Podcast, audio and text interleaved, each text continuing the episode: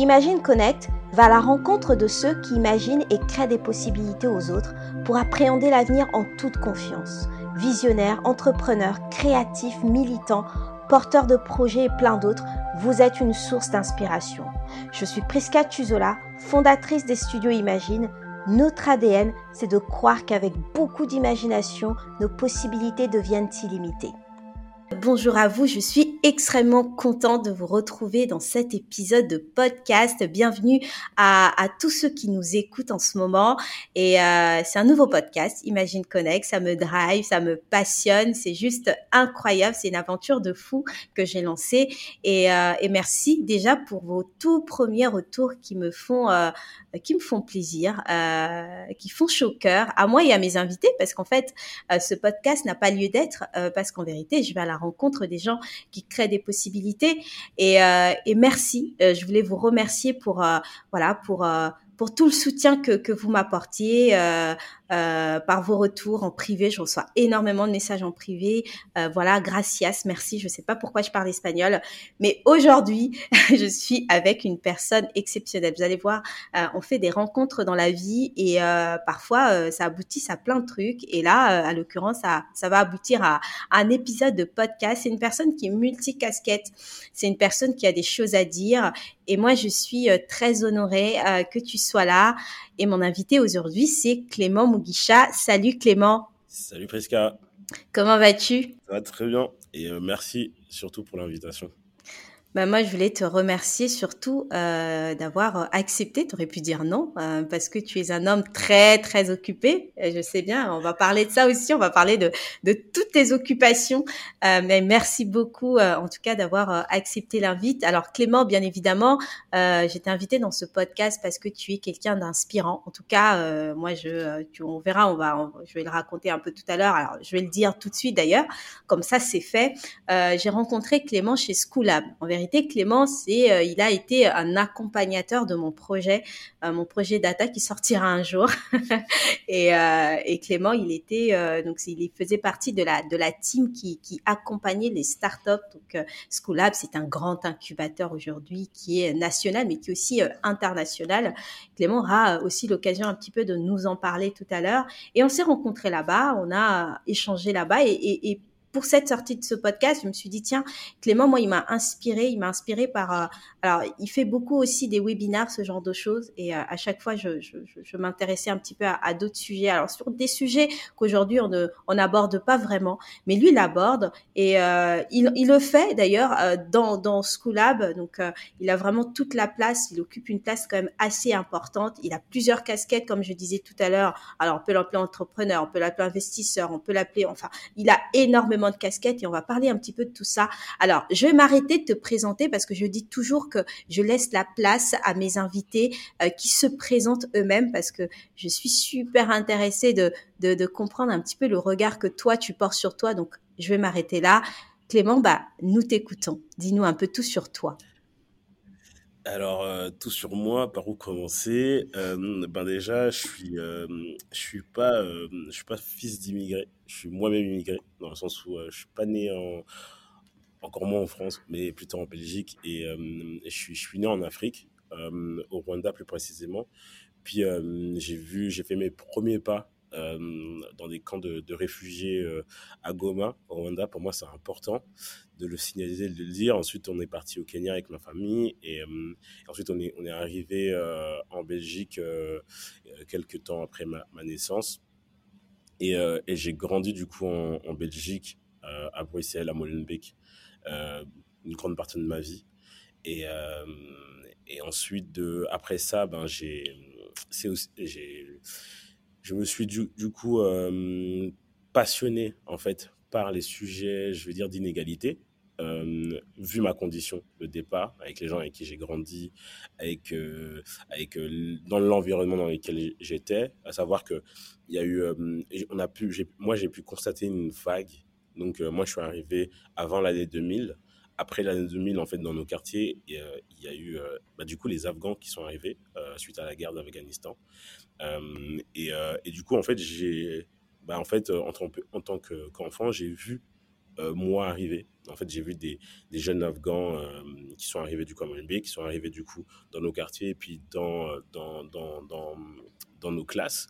Et en fait, je me, je me suis dit, bah, en fait, j'étais comme eux. en tant, étant petit, hein, je, veux dire que j'avais quoi? Je devais avoir 9-10 ans et je les ai vus arriver dans nos classes et je me suis dit, c'est ouf. Enfin, je me rappelle que mon grand frère, euh, quand il est arrivé, parce qu'il lui arrivé après moi, il parlait pas français, etc. Et donc, euh, j'ai pu voir ça et l'assimiler. Et pour moi, c'est, ça a été directement très important. Et, euh, et avec le temps, je me suis, je me suis passionné par différents sujets. J'ai toujours été passionné par plein de trucs, que ce soit l'histoire, la politique, euh, l'économie. J'étais vraiment passionné par tout. Je passais des heures devant la télé euh, à regarder euh, des, des, documentaires, des films, etc. J'étais vraiment passionné par ça. Et parce que j'ai aussi des parents qui m'ont beaucoup aidé sur ces sur ces sujets-là, dans le sens où c'est des personnes qui débattent énormément, c'est des personnes qui sont très très euh, à l'écoute de ce qui se passe dans le monde, etc. Ils, ne se cantonnent pas à ce qui se passe autour d'eux. Et, euh, puis, c'est des personnes aussi qui ont vécu des, choses euh, assez folles. Ils ont connu la guerre, ils ont perdu un fils. dans cette guerre, ils ont, dû tout recommencer depuis, depuis rien, quoi. Et donc, ils éduquent leurs enfants avec cette réalité. Euh, il y a des côtés positifs comme il y a des côtés, négatifs. Mais après, toi, en tant que personne, ça te forge aussi par rapport à ce que tu as connu, mais aussi par rapport à, la manière dont, dont ce, te, la manière dont tu, grandis et que tu te développes dans ce monde-là.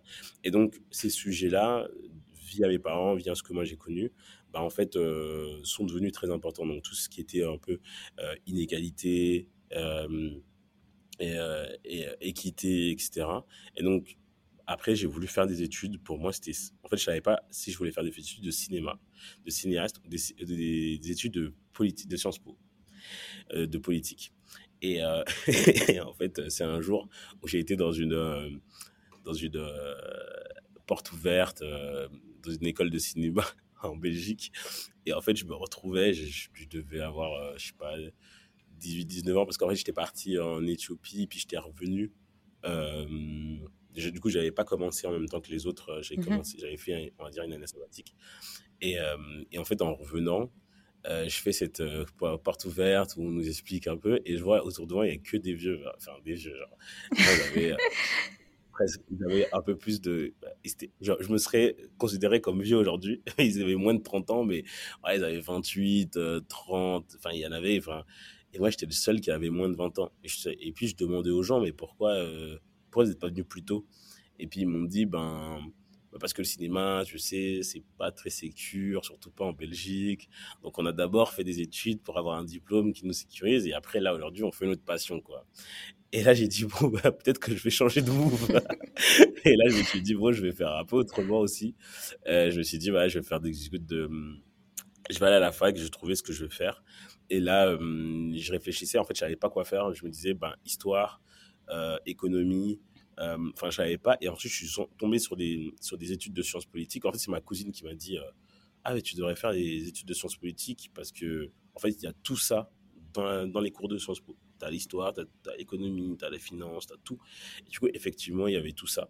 Et donc, du coup, j'ai commencé ça. J'ai pas du tout aimé parce qu'en fait, on se fait toujours une idée un peu euh, féerique des choses. Mmh et, et, en fait, c'était pas vraiment ça. C'était très.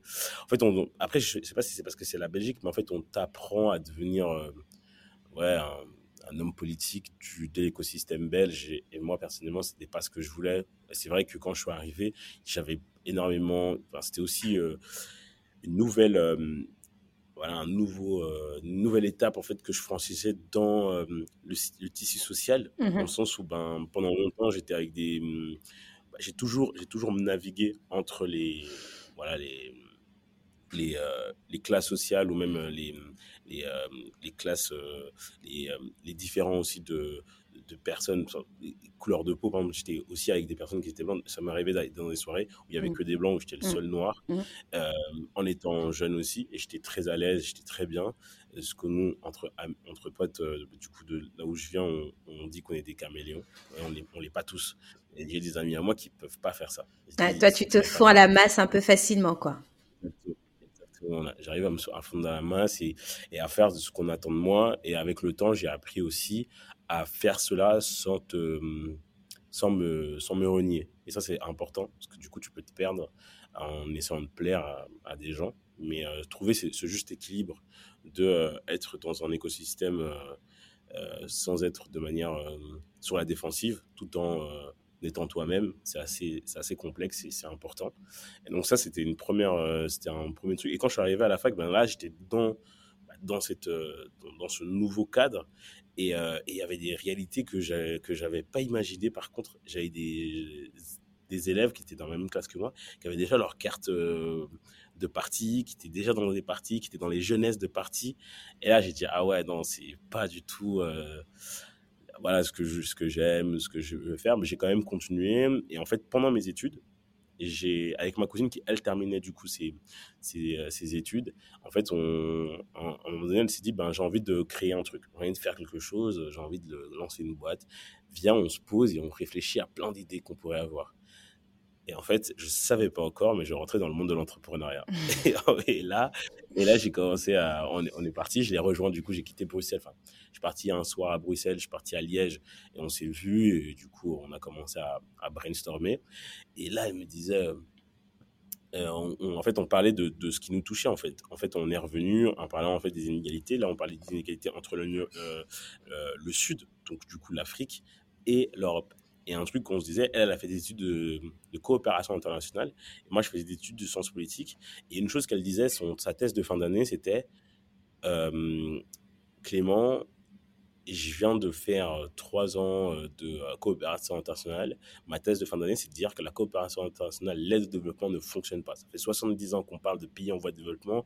Comment est-ce qu'on peut continuer aujourd'hui à en parler? J'étais pas né pour parler de pays en voie de développement. Aujourd'hui, je suis né, je suis adulte, j'ai l'âge de voter, je peux prendre un prêt à la banque. On parle toujours de ces gens-là comme de ces pays-là comme des pays en voie de développement. Et c'est qu'il y avait quelque chose qui fonctionnait pas. Et en fait, il y avait beaucoup de, il y a plein de, beaucoup de ces, ces points-là, en fait, qui étaient des points, euh, euh, des, points, des points problématiques. Et, euh, et, de là, en fait, on a commencé en fait, à décortiquer ces points problématiques, comme le fait que beaucoup, de, beaucoup d'idées pour développer ces pays-là, en fait, viennent d'Occident et ensuite sont développés en Afrique, mais sans connaître la réalité du terrain. Il y avait le fait que on, on infantilise et, euh, les, personnes euh, sur, euh, sur le terrain. Il y avait, il y avait plein, de, plein de ces sujets-là où on s'est dit, bah, en fait, comment est-ce qu'on peut résoudre à chaque fois tous ces point points? Et donc, on a créé notre, notre boîte qui s'appelait Get Involved, qui avait pour but, du coup, d'envoyer des étudiants belges de fin d'année faire des stages à l'étranger, dans les pays en voie de développement. On n'aimait pas trop ce mot, nous, on disait des pays du Sud. Plus précisément en Amérique latine, en Asie, en Afrique. Plus simple. Et, et, du coup, de là, ben, on, les envoyait et nous, on, ciblait des entrepreneurs à impact social et environnemental. Euh, et on leur disait, ben, écoutez, nous, on n'a pas d'argent, on, aimerait bien vous aider. Et en fait, il y a des gens, et, la manière dont on veut vous aider, c'est qu'on sait qu'il y a des compétences ailleurs qui seraient prêts en fait, à venir en fait, vous donner de la main-d'œuvre gratuitement et mmh. euh, pour vous aider à, construire en fait, la vision que vous avez et le changement fort que vous voulez mettre en place. Et donc, euh, donc de là, en fait, on a fait ça. Euh, je vais un peu accélérer sur, sur l'histoire, mais en fait, ça m'a permis, en fait, c'est là où on est rentré vraiment dans l'entrepreneuriat à 100%. Pourquoi? Parce qu'en fait, la première chose qu'on a dû faire, c'est comprendre l'entrepreneuriat, parce que nous-mêmes, on était dedans. Du coup, on a dû comprendre comment est-ce qu'on entreprend, comment est-ce qu'on monte une boîte, comment est-ce qu'on pivote, comment est-ce qu'on fait face à des problèmes, comment est-ce ça, comment est-ce qu'on on a, on a, on a, été loin. Ça veut dire qu'on a fait des super partenariats, on a fait des, euh, on a vraiment bien avancé, on a vendu, on a, très bon marketing, etc. Et en fait, de tout ça, ben, on, a dû apprendre à la base. On ne connaissait pas, c'était pas tout le milieu, et on, apprenait. Et puis de l'autre côté, en fait, on devait aussi rentrer dans l'écosystème entrepreneurial du coup d'Amérique latine, d'Asie et d'Afrique pour euh, aller chercher en fait nos, nos entrepreneurs. Vu que nous, ce qu'on promettait aux étudiants ici, c'était d'aller dans des projets à impact social et environnemental, des startups à impact social et environnemental. Bah, du coup, il fallait aller chercher ce, mm, mm. ces, ces startups-là.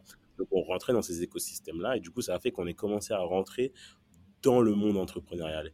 Et à la fois moi et ma cousine, mais euh, je parle pour moi là, j'ai adoré ça. J'ai adoré ça. J'ai, mon, cerveau, en fait, a explosé, je me suis dit, mais en fait, c'est là qu'il faut être. Parce qu'en fait, les entrepreneurs, et, je me mets dedans, en fait, on résout des problèmes réels. Enfin, on est directement dans l'action. Et, et, le mindset, le mindset est complètement différent, les, la volonté de faire est complètement différente. Et en fait, c'était incroyable, les discussions qu'on avait. On a rencontré des gens qui faisaient des, des, des, des boîtes parce qu'en fait, ils avaient euh, soit euh, des, parents qui étaient morts euh, alors qu'ils auraient pu éviter ça, ils avaient des, des, enfin, des, réalités tellement fortes qu'ils se sont dit, bon, je vais prendre cette problématique à bras le corps et je vais la, je vais la, je vais la résoudre en, en, entreprenant. Et ce mot est, incroyable. C'est un mot qui veut tout dire, en fait. Mmh, mmh. Entreprendre, pour moi, c'est vraiment se dire, ben, je vais faire quelque chose, je vais résoudre ça. C'est presque comme si tu faisais une phrase, c'est bon, je vais, je vais m'en charger, en fait. Je m'en charge. Et, et, ça, c'était, vraiment incroyable. Et là, je suis tombé grave dedans. Et du coup, du coup pendant toute, la, durée de la boîte, qui a duré quand même 4-5 ans, ben, on a fait ça. Après, à la fin de la boîte, j'ai intégré un incubateur à Bruxelles, l'incubateur de Solvay, où je suis resté pendant un an. Ensuite, j'ai voulu monter on a voulu montrer notre propre incubateur à, Bruxelles. Et, euh, et, euh, et, là, le focus, en fait, on s'appelait les Dream Guardians. Et le focus, c'était vraiment d'aider, du coup, parce que en regardant aussi euh, ce qui se passait ici en, en Europe, en fait, j'avais beaucoup d'amis qui disaient Ah, mais Clément, euh, j'aimerais monter ça, qu'est-ce que tu me conseilles? Parce que du coup, ils voyaient que moi, j'étais dans le truc, ils voyaient que j'étais dans l'incubateur, etc. Et en fait, il y avait plein de questions que les gens me posaient. Et moi, j'étais en mode bah, En fait, tu dois faire ci, ah, bah, bah, regarde, regarde ce contenu-là, ou bien euh, fais comme ci, comme ça. Et je me suis rendu compte que les personnes qui venaient chez moi, c'était systématiquement les mêmes genres de personnes. Hmm. C'était des personnes qui étaient éloignées de l'entrepreneuriat. En général, c'était soit des gens qui venaient de quartiers défavorisés, soit des, euh, des mères célibataires, soit c'était des, des hommes issus, enfin des personnes issues de minorités visibles, etc. Et, en fait, je me suis dit, ben, on va se focus sur eux, vu que ils n'ont pas le réflexe d'aller dans, dans, les, dans les incubateurs classiques. Et dans les incubateurs classiques, en fait, en général, ils ne sont, sont pas pris, tout simplement. Et, alors que dans, à ce stade-là, quand on est dans stage, la première chose que tu fais, en fait, c'est apprendre à entreprendre. Mmh mmh tu, n'es pas là pour faire ta boîte, tu es là pour apprendre à entreprendre. Du coup, on s'est dit, on va faire ça, et qui sait, en fait, euh, va sortir des pépites, en fait, de, de, de, là. Jusqu'à ce qu'un ami qu'on connaît tous aujourd'hui, qu'on déteste tous, qui nous a bien fait chier pendant longtemps, le Covid arrive. Et quand le Covid est arrivé, ben, en fait, on s'est dit, euh, bah, on savait pas ce que c'était. C'était en fin avril, on savait pas, on savait pas où aller, etc. Du coup, on s'est dit bon, on va pas faire, euh, on va pas faire n'importe quoi. On va relocaliser du coup les les incubés qu'on avait dans les incubateurs euh, qu'on connaissait parce qu'on je connais bien euh, l'écosystème bruxellois. J'ai dit, bah, écoutez, on avait lancé ce truc-là, on a 12 startups là, on n'a pas envie qu'ils explosent. Vous, vous êtes financé par, par l'État 90%, 99%. Et du coup, est-ce que vous pouvez en prendre un ou deux Ça vous fera rien, quoi. Du coup, c'est ce qui s'est passé. Euh, et, de là, en fait, moi, le Covid, c'était la meilleure partie de ma vie. Parce qu'en fait, j'ai pu m'arrêter. J'étais une personne, en fait, qui était grave dans le, dans le faire et je pouvais jamais m'arrêter. Et j'avais l'impression que si je m'arrêtais, en fait, les autres, eux, continuaient. Et du coup, je pouvais pas. Et là, en fait, tout le monde était à l'arrêt. Donc, si je m'arrêtais, c'était pas grave, vu que tout le monde s'arrêtait. Mais donc, j'ai pu m'arrêter, j'ai pu prendre soin de moi, j'ai pu réfléchir, j'ai pu me dire qu'est-ce que je veux vraiment, qu'est-ce que j'ai envie de faire. Et là, je me suis dit, ben, j'ai envie d'aller à fond dans, dans l'écosystème startup, etc. J'ai envie de continuer à aller dedans. Euh, j'avais, j'avais encore des choses à apprendre, j'avais des gens à rencontrer, j'avais des, je, sentais en fait que j'avais des, j'ai encore des choses euh, que je voulais euh, découvrir. Et je me suis dit, ok, fine, où est-ce que, qu'est-ce que je fais Où est-ce que je fais ça? Et la première question, c'était où est-ce que je fais ça? Je me suis dit, Bruxelles, ça va pas le faire. C'est trop petit, je connais tout le monde.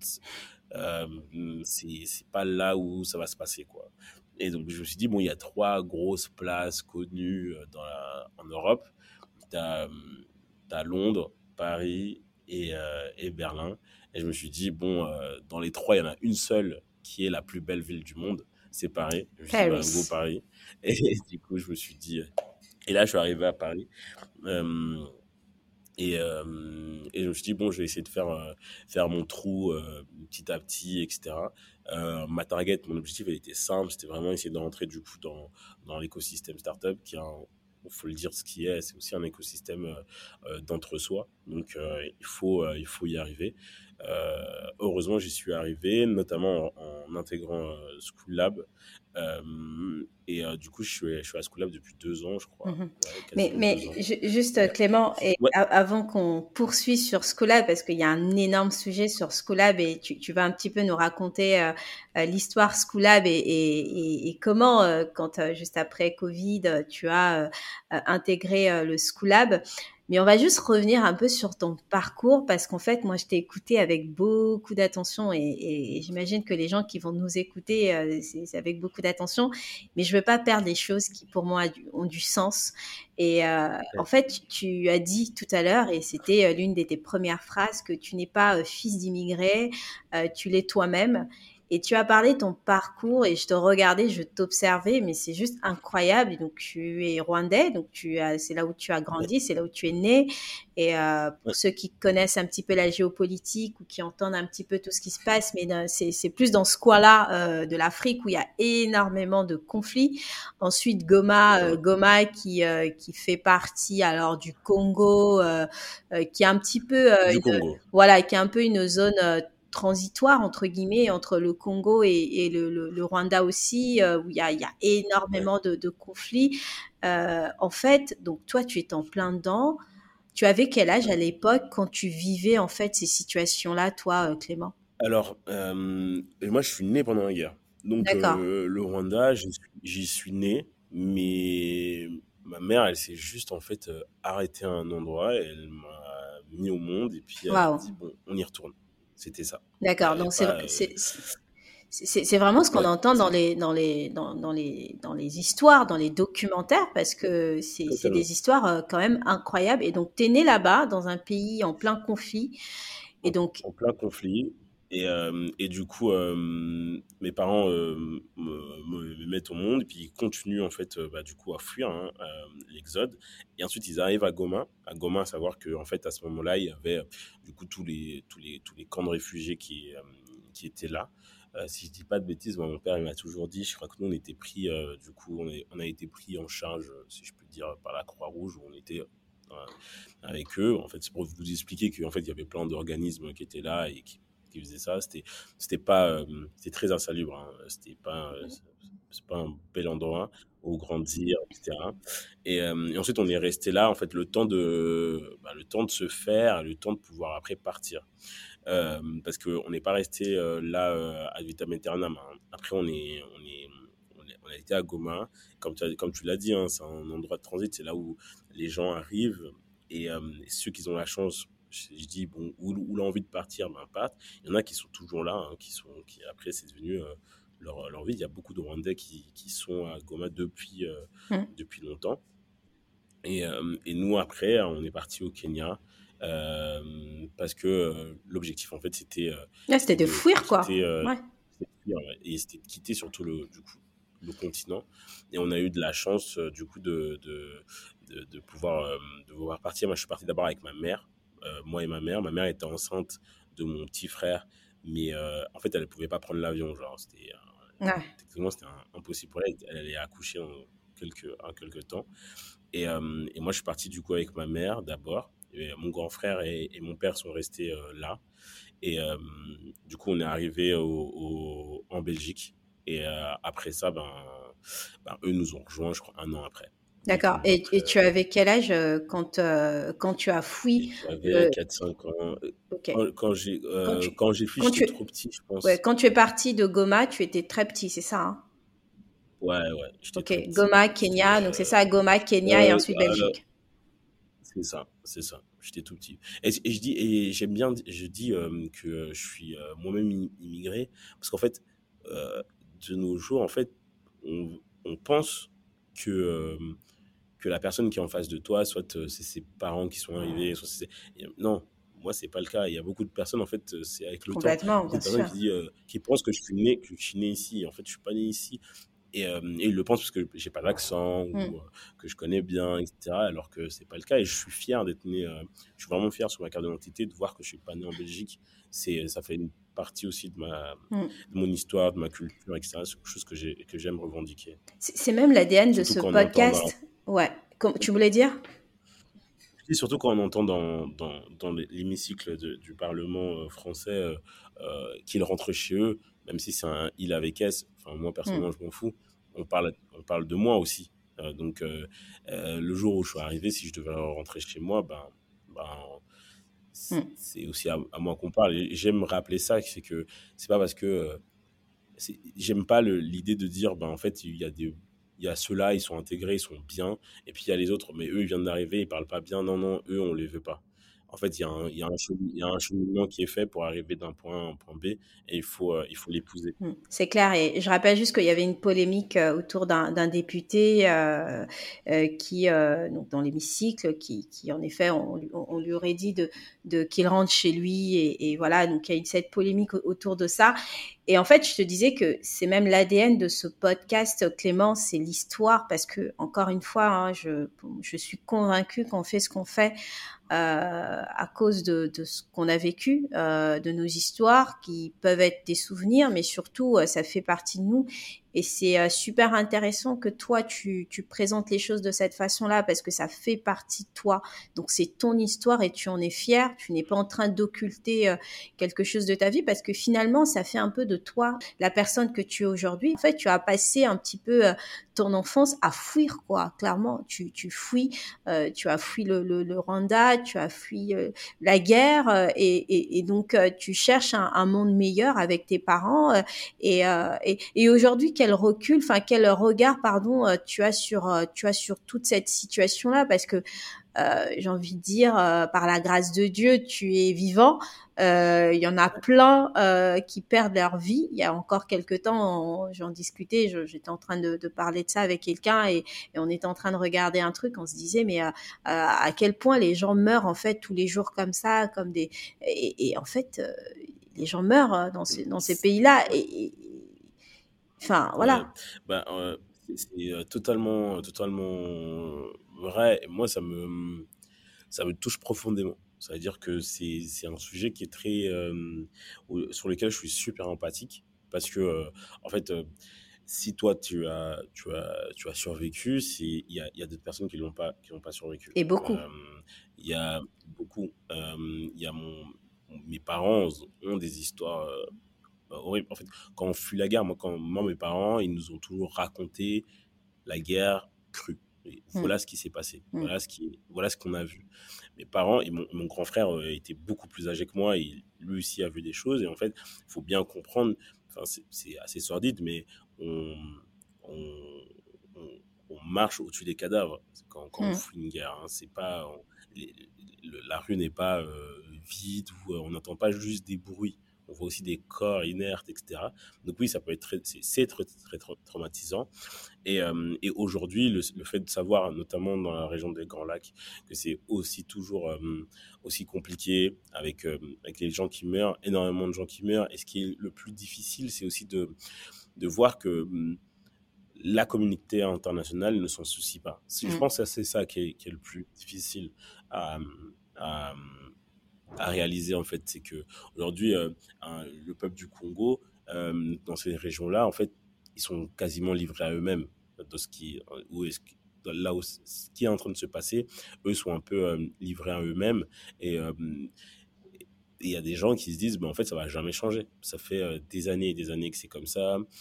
Les gens, l'Occident, en fait, s'en soucie que quand il y a des problèmes pour l'extraction, en fait, de, nos minerais. Mais sinon, à part ça, euh, c'est limite si ça les arrange pas qu'il y ait un chaos.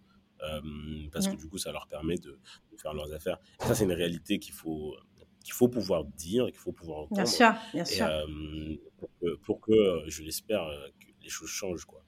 Bah écoute, euh, on, et ces gens d'histoire justement, et j'espère que plein de gens vont, pouvoir l'entendre parce que je sais qu'il y a des gens qui, alors nous qui sommes un peu détachés de ça, aujourd'hui toi, euh, tu, tu, tu, as, tu fais ta vie un peu ailleurs, euh, tu n'es pas euh, en conflit. Enfin, tu vis pas dans, dans ces conflits-là euh, au quotidien, mais en même temps, il y a des gens qui sont là-dedans et, et c'est, c'est, c'est combien c'est pas c'est pas facile. Je, suis en contact avec une association euh, qui est aussi au Congo pour les enfants orphelins, par exemple, tu vois. Et, et, et, ces gens-là, ils vivent la chose, ils vivent la chose tous les jours et, et, c'est et c'est pas évident. Il faut le dire, il faut parce qu'on veut que les choses s'améliorent, donc il, il, faut le dire. Et c'est ce qui a introduit un petit peu ma question de, tout de suite là que je, vais te poser. Et en fait, est-ce que tu en as fait toi tes combats de vie?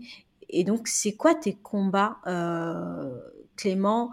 Tu sais, euh, quand tu te réveilles le matin, euh, on, a, tu nous as parlé un peu de ton parcours, des, incubations et tout ça, et, c'est pas sans raison que tu as créé tout ça, c'est pas sans raison que tu étais en quête de, faire quelque chose. Mais c'est quoi tes combats concrètement, Clément? Mon, mes, mon combat, c'est de donner, euh, donner des, des, armes à ceux qui n'en ont pas mmh euh, pour naviguer en fait. Euh, pourquoi En fait, par exemple, quand on a lancé le, quand on s'est dit on va faire Get Involved, etc. En fait, c'était de donner en fait la possibilité à des entrepreneurs d'Amérique latine, d'Asie, d'Afrique de pouvoir combattre aussi avec leur, avec d'autres moyens. Euh, euh, aujourd'hui, quand j'accompagne les entrepreneurs, euh, euh, comme, comme, je dis, hein, j'accompagne tous les entrepreneurs à 100%, mais quand j'accompagne des, des, entrepreneurs avec, euh, qui sont issus de minorités, qui, qui, sont éloignés de ce monde-là, je les accompagne à 110%, 120%. Je donne un peu plus pour leur donner aussi les mmh. armes, tout simplement, pour pouvoir avancer dans ces sujets-là. Et en gros, c'est ça qui m'anime, moi c'est en fait pouvoir donner en fait aux gens la capacité, la possibilité de d'être au niveau, de ne pas se sentir délaissé, etc.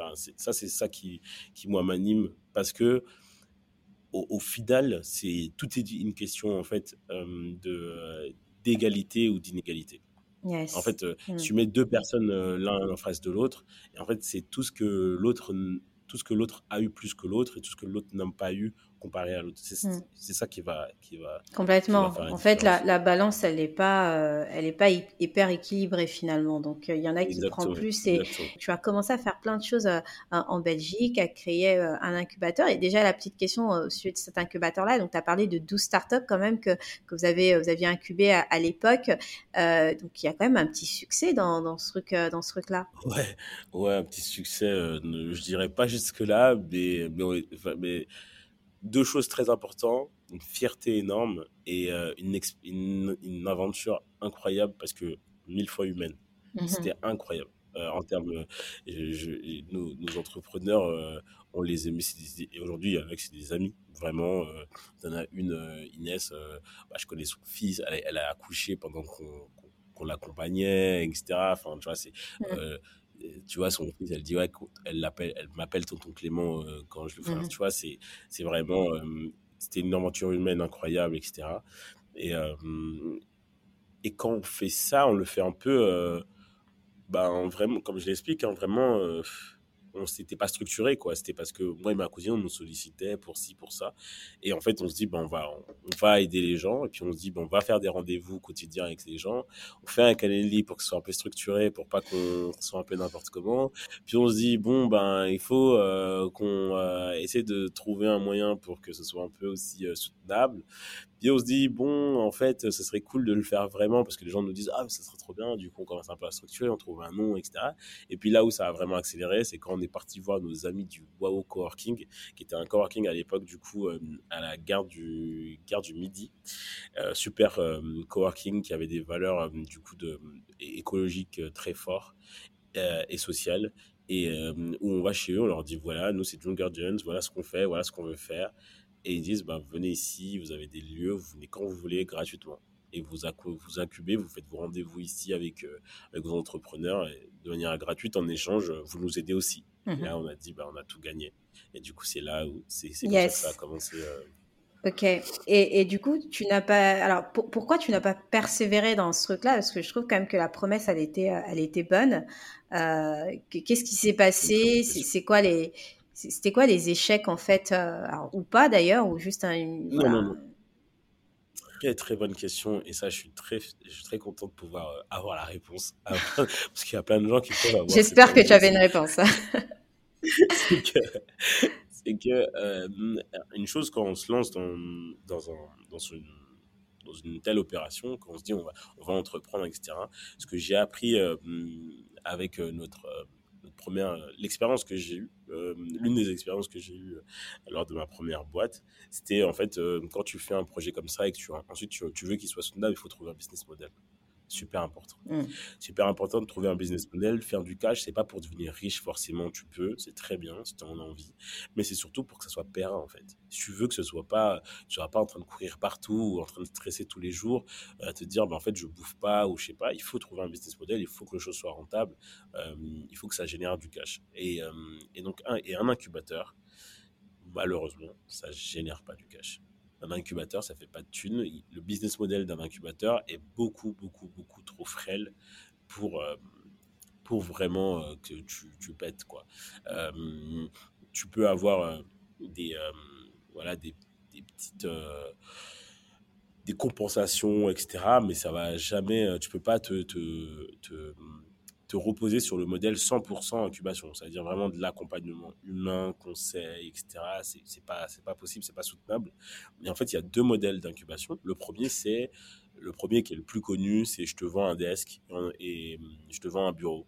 Mhm. Et euh, en fait, en te vendant du bureau, tu as accès aussi à du conseil. C'est ce qu'on voit la, plus, la plupart du temps, c'est ça.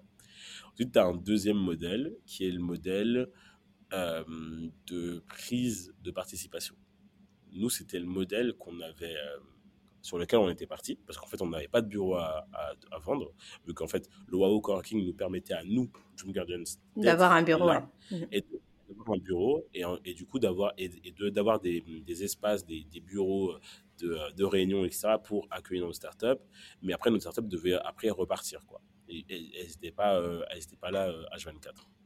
Euh, Mmh Donc, euh, de là, on, s'est dit, bah, quel modèle on peut avoir? Bah, On va prendre un, modèle de prise de participation. Le problème, c'est que quand tu prends des parts dans une boîte, même si tu prends 1% euh, ou 5%, etc., même si tu dis, euh, tu peux pas prendre des parts gratuitement. C'est interdit par la loi, c'est pas possible. Tu es obligé de donner du capital contre cette part-là. Et donc, pour ça, il te faut un capital, toi aussi, d'investissement. Mmh. Et pour ça, ça veut dire que tu deviens un peu un fonds d'investissement aussi. Et donc, il faut que tu dois avoir ce qu'on appelle des LP, donc des limited partners, qui vont eux investir en toi pour que toi tu puisses investir dans les startups que tu as, même si toi tu prends 5% euh, dans les, dans les boîtes euh, contre 100 euros.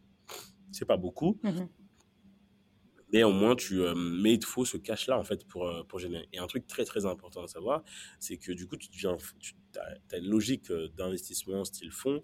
Et là, la performance de la boîte devient cruciale c'est que tu es obligé de faire en sorte que cette, euh, la startup dans laquelle tu as investi, ben, elle, elle pète, elle, elle, réussit dans les 5 ans, pour que toi, après, tu peux te, te retourner en, termes de, de, cash. Et si j'investis aujourd'hui 100 balles et que je reçois euh, allez, 10 000 euros, mais dans 3, 4, 5 ans, le business n'est toujours pas périn. Quoi. Mm. Donc, euh, et surtout que c'est très difficile parce qu'il faut aller convaincre des investisseurs d'investir en toi. Et c'était pas possible. C'était pas possible. Personne n'allait nous donner de l'argent euh, sur ce modèle euh, à, cette date. Quoi. On n'avait pas de preuves, on n'avait pas, on encore rien fait, donc c'était trop compliqué. Et donc on s'est creusé la tête et, et je remercie grandement un ami à moi qui fait partie des, grosses, des gros cabinets de conseil qui nous a aussi énormément aidé. Son jus de cerveau nous a, nous a aidé. On, était parti sur, du coup, ça je le donne euh, gratuitement aux gens qui, se disent ben, pourquoi pas innover dans, dans l'accompagnement, dans le business model des, incubateurs. Nous, ce qu'on s'était dit, c'était qu'on allait prendre du coup des parts par tous les mois euh, sur le chiffre d'affaires. C'était un peu comme une TVA. On s'était dit, ben, écoute, nous, on avait un modèle d'accompagnement qui était très opérationnel, un peu comme un, startup studio. C'est-à-dire que quand on avait un entrepreneur qui était très tech, nous, on mhm. l'aidait sur toute la partie euh, marketing sales.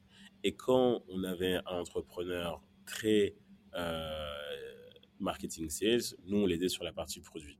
OK? Et, euh, et, donc, et donc on, a, on, a, fait ça, etc. Et on s'est dit, ben, c'est très chronophage, ça prend du temps. Euh, et, nous, on aide aussi beaucoup la startup à, à augmenter. Donc, très vite, notre logique, c'était très vite aller chercher du CA et très vite lever des fonds. C'était ça qu'on s'est dit par rapport au modèle qu'on avait choisi. Et ce modèle, c'était quoi? C'est de prendre du coup un pourcentage sur le CA par mois.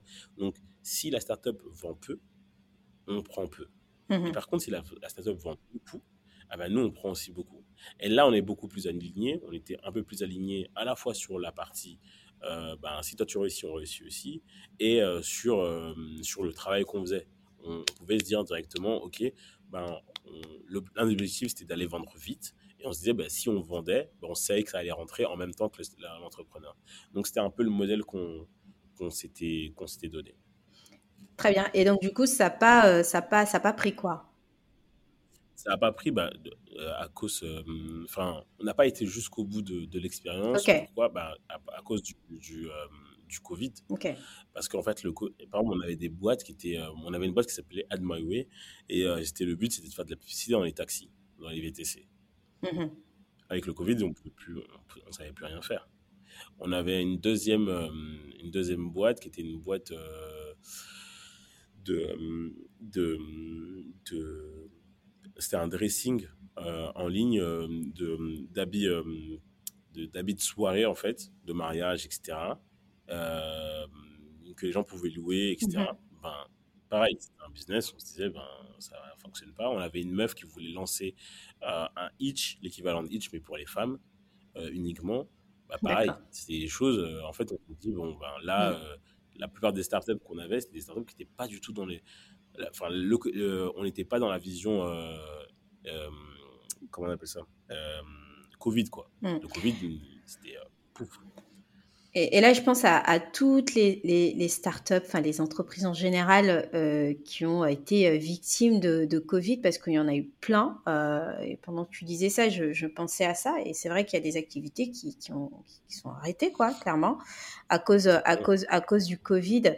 Et c'est arrivé un peu vite. C'était et c'est vrai que pendant pendant cette période-là, en fait, on était tous un petit peu obligés d'être en introspection parce que c'était super compliqué.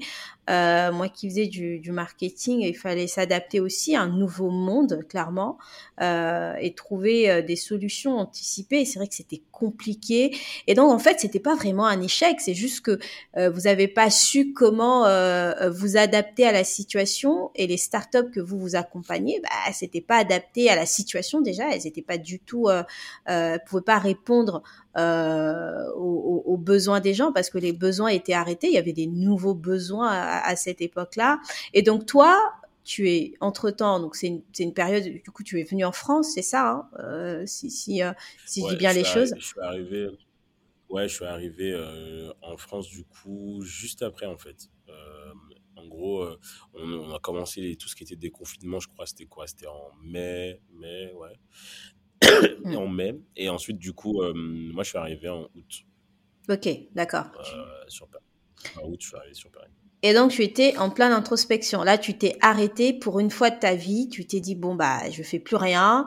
Et qu'est-ce qui s'est passé pendant euh, ce temps d'introspection, en fait, euh, euh Clément? Ah, Kiffé, hein? Ah. Et un, il faisait super beau, je m'en rappelle. Du coup, euh, voilà, barbecue, promenade, balade. C'était, c'était vraiment la meilleure vie au monde. Donc, pendant très, très longtemps, en fait, j'ai pas parlé, j'ai pas pensé business. J'ai pensé toi euh, Aimer la vie. Mhm. Ouais, j'ai pensé moi, j'ai pensé la vie, discuter. Il y avait les, espèces de drinks, euh, drinks en ligne, etc. Enfin, vraiment, c'était ça au départ. Et, euh, et après, c'était quand on commençait à parler, ok, on va commencer à déconfiner, etc. Là, je me suis dit, ok, bon, là, on, apparemment, ça va pas durer toute la vie, malheureusement. Donc, qu'est-ce qu'on va faire Là, ça va, on va commencer à. Enfin, heureusement, quand même. franchement, j'étais un peu sur mon petit.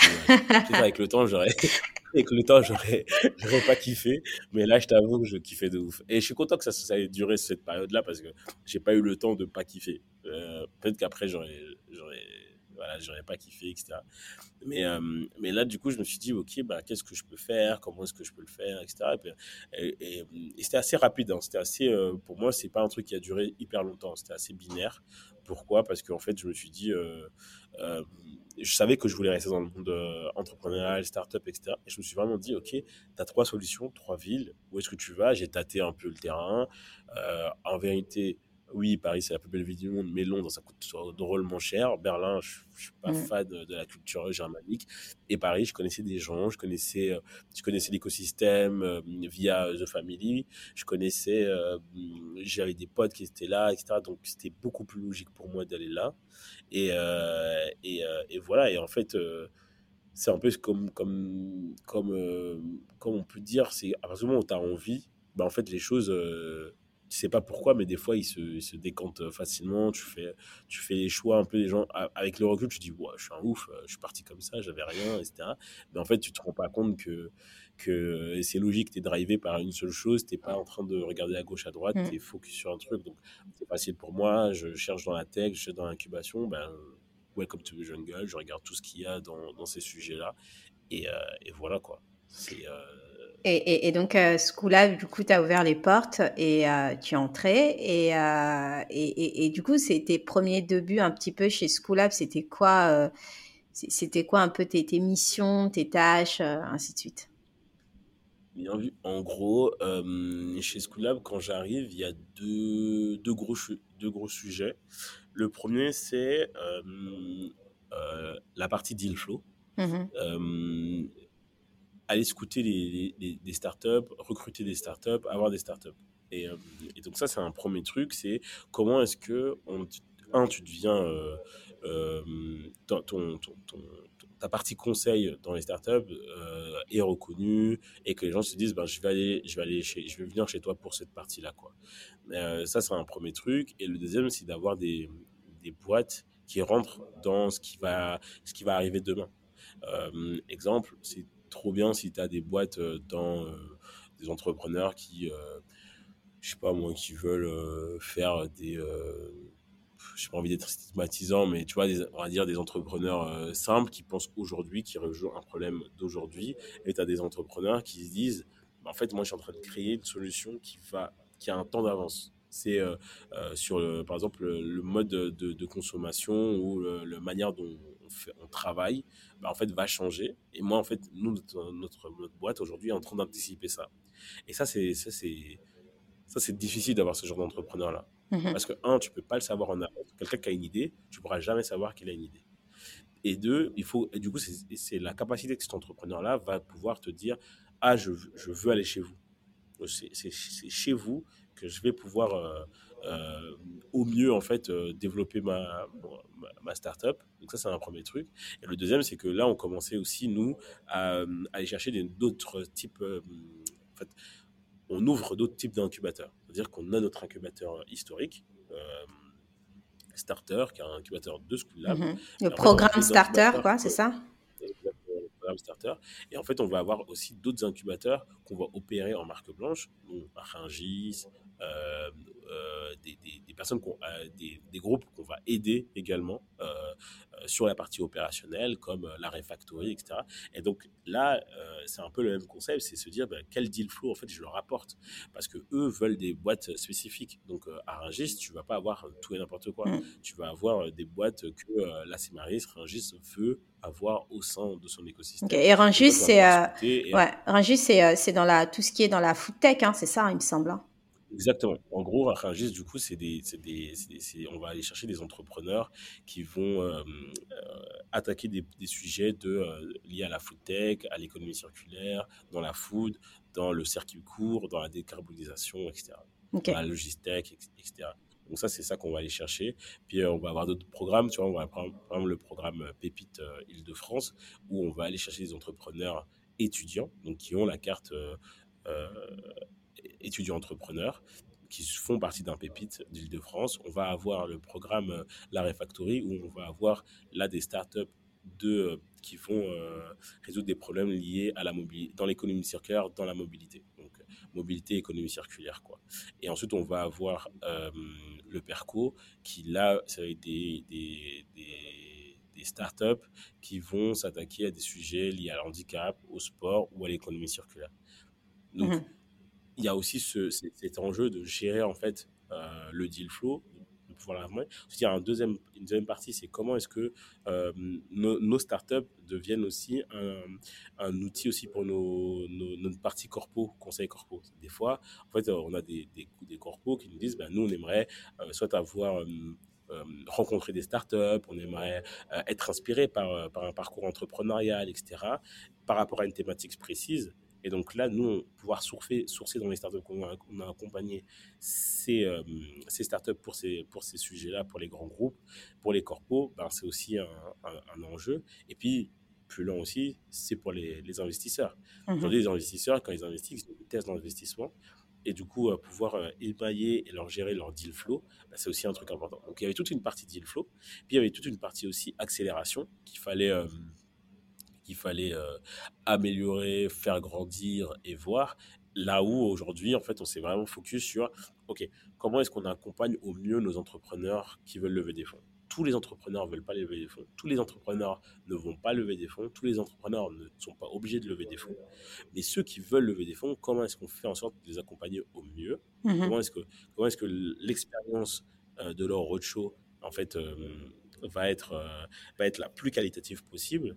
Et donc là aussi, il y avait, tout, a tout un, pôle à, mettre en place, euh, à améliorer, etc. pour euh, que sur ces sujets-là, on soit aussi des référents. Pourquoi? C'est tout bête. Moi, c'est ce que je dis aux investisseurs.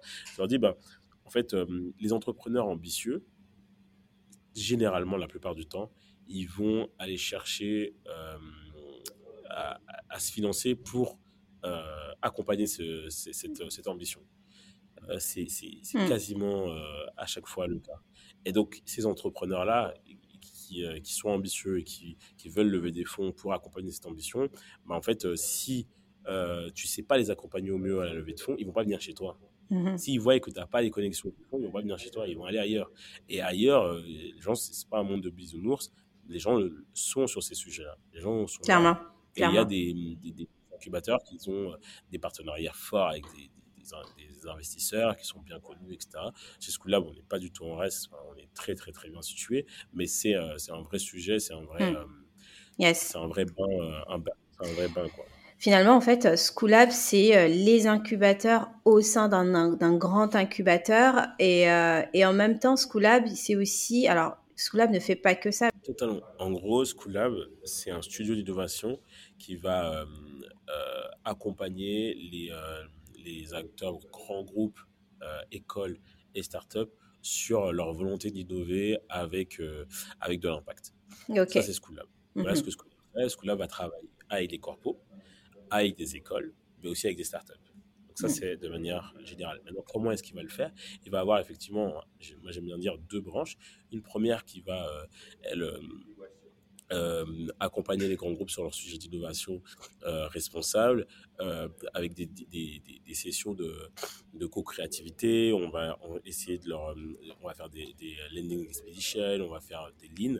Et lean, c'est quoi? C'est vraiment du coup l'équipe de, de, de School Lab qui va faire les entrepreneurs. En fait, on va être entrepreneur pour eux. On va aller faire de, la, on va faire, on va faire le startup tout simplement. On va faire de la, de la de la, euh, découverte, on va aller parler avec euh, les, les, euh, les, les, différents, leurs différents acteurs, que ce soit les employés, les, personnes qui tournent, qui gravitent autour de, de, la boîte, qui, on va travailler avec les, les, leurs clients, on va parler avec leurs clients pour se dire, OK, voilà, en fait, où est-ce qu'on va aller? On va commencer à idéaliser, on va, commencer à faire un, premier prototype, et c'est là, sur ça aussi où on est fort, c'est pour ça qu'on a aussi un, on a un studio avec une forte, euh, euh, un fort, euh, une forte présence de design, parce que l'idée, en fait, c'est de pouvoir designer un premier prototype. C'était dans, dans le podcast Génération du to Self, l'un de nos cofondateurs, Olivier, qui disait, disait que nous, ce qu'on fait, c'est qu'on ne fait pas des PowerPoint. Nous, ce qu'on veut à la fin, c'est pouvoir donner un, une maquette, quelque chose de, tangible pour, pour nos clients. Donc ça, c'est ça, c'est l'une de nos forces. Puis en fait, on va aussi euh, faire ce qu'on appelle euh, l'open innovation, où on va en fait associer des, étudiants de différents euh, cursus sur des écoles de design, des écoles de tech, des écoles de business. Et en fait, on va, on va, on va les prendre tous avec ce qu'on appelle le CPI. et en fait, ces étudiants, pendant six mois, vont travailler sur un sujet, une problématique qui a été donnée par le, grand groupe. Pluralité de, voilà, de, de, de, d'expertise, etc., vont apporter en fait une vision nouvelle pour le, pour le grand groupe. Donc ça, c'est une des parties qu'on va avoir. Et, et, des fois aussi, on va faire ce va faire la même chose, mais vraiment pour pour les startups. Là, c'est beaucoup plus avec euh, RaisLab, qui est la Joint Venture School Lab et Raise, où on va en fait euh, euh, initier en fait des partenariats entre les startups et les grands groupes pour solutionner des problèmes que le grand groupe va avoir. Mais en fait, cette vision va être apportée par, par la startup. En fait, cette nouvelle façon de résoudre ce problème que le, grand groupe n'arrive pas à résoudre ou se pose comme question, en fait, c'est la startup qui va venir en fait balayer les, le, voilà, le chemin euh, pour innover, en fait, pour créer quelque chose de nouveau. Et, euh, et, ensuite, et là, ce que beaucoup de personnes connaissent, et là où moi je suis euh, beaucoup plus, c'est sur la partie incubation, où en fait, on va aider les startups vraiment sur leur développement. et, Ça, et ça, c'est la deuxième branche. On a une branche vraiment conseil, puis on a une branche accompagnement. ok euh, Schoolab a su euh, solutionner peut-être cette problématique de business model que tu en parlais. On va pas revenir là-dessus, mais je voulais juste comprendre un petit peu. Euh, et, donc, elle a, elle a su euh, solutionner cette problématique que toi, tu en parlais quand tu avais créé toi ta startup et vous arriviez pas trop à pivoter ou à, à, à, générer euh, du cash, de, de l'argent pour, euh, pour la croissance de, de votre incubateur. Et, et donc, euh, et, donc euh, Schoolab a su avec euh, tout, tout ce qu'il fait aussi bien sur la partie conseil et sur la partie accompagnement des startups quoi. Totalement. Du coup, ouais, une des forces du coup du Schoolab, c'est ça, c'est la partie conseil qui elle du coup va, va, va générer aussi du cash où l'incubateur n'est pas. Et, euh, et, la partie incubateur, elle, euh, l'innovation aussi qui est là, c'est euh, c'est d'aller, en fait, notre expertise d'accompagner les startups, notre expertise, notre savoir-faire sur comment est-ce qu'on on accompagne les startups au mieux, bah, en fait, pouvoir aussi la, proposer à des acteurs qui veulent aussi, de leur côté, lancer leur incubateur sans avoir cette, ce savoir-faire-là, c'est aussi quelque chose qu'on arrive à monétiser. Et ça, c'est important de le dire et c'est assez fort. Yes, ok. Et donc on va revenir sur toi et on va avancer un peu sur le sujet. Je suis toujours un peu frustrée sur le l'heure, le temps qui passe vite. Et euh, si je pouvais arrêter le temps, ça serait euh, top. Mais en fait, tu parlais euh, tout à l'heure de d'une double action. Alors moi, c'est comme ça que j'ai aperçu les choses quand tu expliquais ton rôle, euh, ce que tes, tes missions euh, au sein de Schoolab. Il y a, il y a une double action. D'une part, il y a cet accompagnement-là auprès euh, des entrepreneurs, mais il y a aussi euh, toi les relations que tu tissais avec des investisseurs. Parce que je vais juste rappeler un, petit truc, hein, c'est quand on, on, intègre un incubateur, on a plusieurs objectifs. Les startups ne sont pas les mêmes, donc les objectifs ne sont pas les mêmes. Il y a ceux qui, celles qui veulent faire des levée de fonds, d'autres qui ne veulent pas faire de levée de fonds. Mais je pense qu'il y a une chose euh, qui, euh, qui est en commun euh, chez tous les, startups, c'est l'argent. Donc à un moment donné, si on n'a pas d'argent, on n'a pas de raison. Donc il y a toujours cette dimension argent. Donc il y a cette dimension investisseur qui est qui est là et surtout quand on on on s'appelle startup, il y a y a toujours cette logique de de de de d'investisseur et donc toi, je voulais aussi un petit peu attaquer euh, ce, point-là avec toi, euh, euh, Clément. et donc, je, te pose ma question maintenant. Entrepreneur ou investisseur? Réponds comme tu veux, en fait.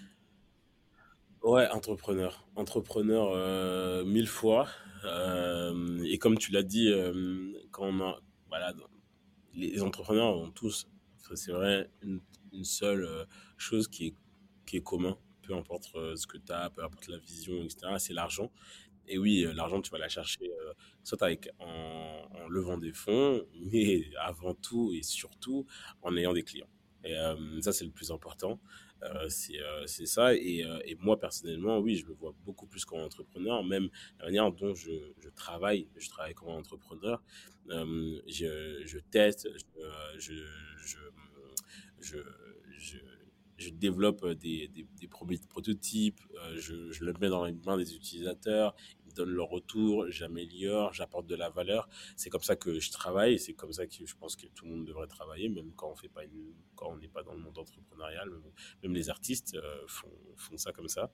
Et donc ouais, je me vois beaucoup plus. là où, là où est la différence, pourquoi est-ce que, pourquoi investisseur aussi et pourquoi ces, ces sujets-là, c'est parce que effectivement, si tu es, quand tu es dans, dans l'accompagnement sur les sujets liés à, la levée de fonds, mais en fait, automatiquement, moi, je pense comme un investisseur.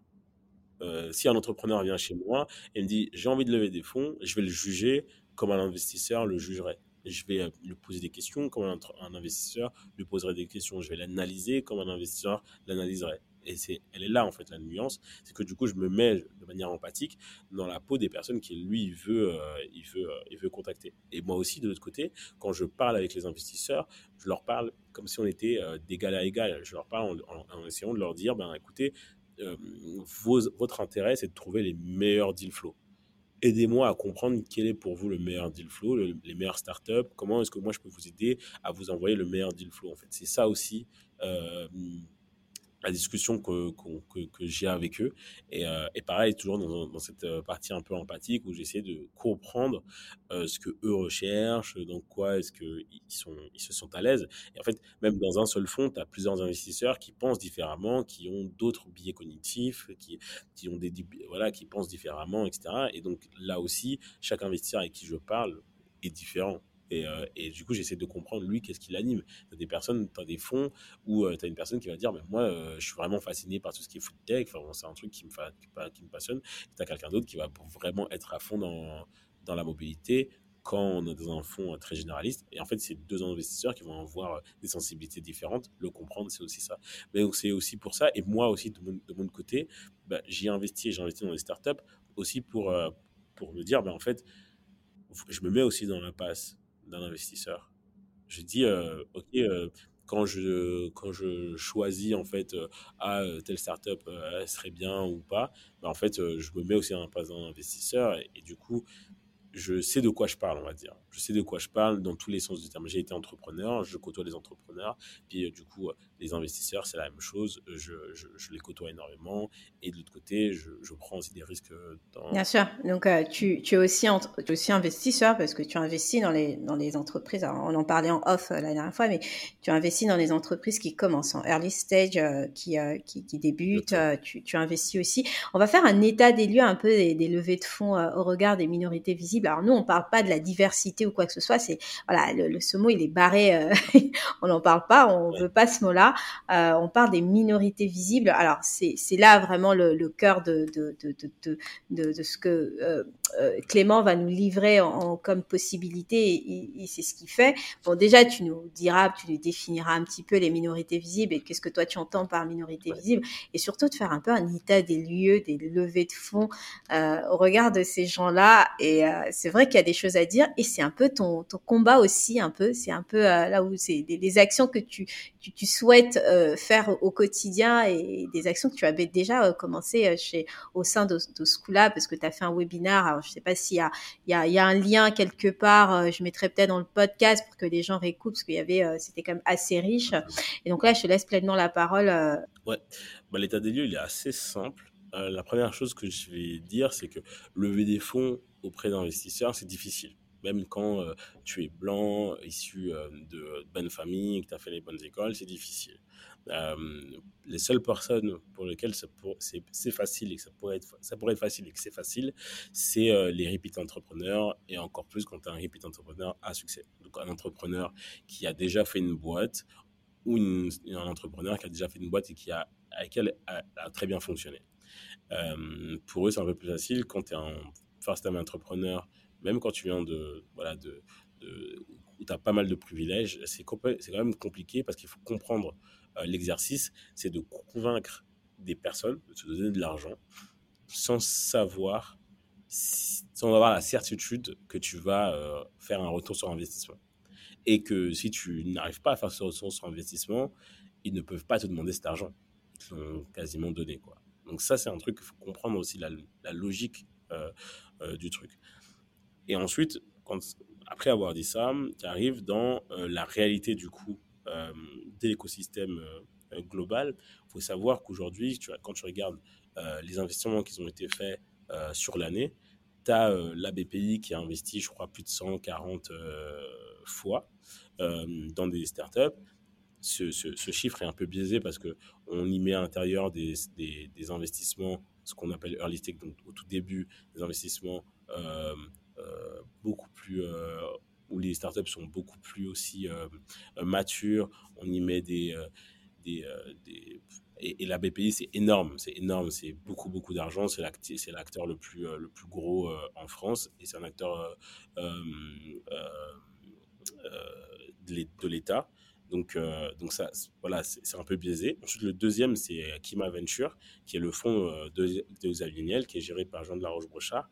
Et eux aussi, il est entre, entre guillemets un peu biaisé dans le sens où leur euh, mission première, c'est d'être un catalyseur et un accélérateur d'écosystème. Donc, eux, ils ont investi sur l'année 88 fois.